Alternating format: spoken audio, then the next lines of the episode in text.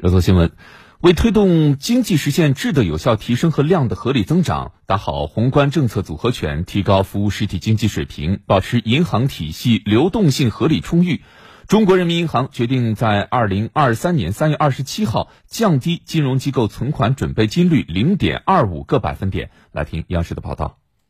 本次下调后，金融机构加权平均存款准备金率约为百分之七点六。市场估算，此次降准将向银行体系释放中长期流动性约五千亿元左右。专家表示，此次降准具备必要性。从短期因素看，一月和二月人民币贷款增长迅猛，银行体系补充中长期流动性的需求显著增加。为缓解年初以来银行缺长钱的压力，配合财政前置发力以及稳定市场预期等。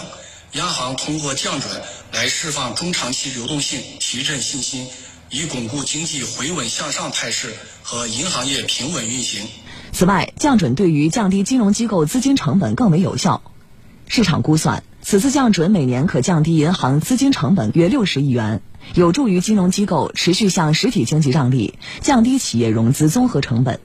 呃，央行这次的适时降准呢，可以在一二月份整个信贷投放开门红的基础上，能够进一步更好的激发出实体的融资需求啊，更好的发挥稳经济、降成本这样的目的。央行也表示，下一步将精准有力实施好稳健货币政策，更好发挥货币政策工具的总量和结构双重功能，保持货币信贷总量适度、节奏平稳，保持流动性合理充裕。保持货币供应量和社会融资规模增速同名义经济增速基本匹配，更好地支持重点领域和薄弱环节，不搞大水漫灌，兼顾内外平衡，着力推动经济高质量发展。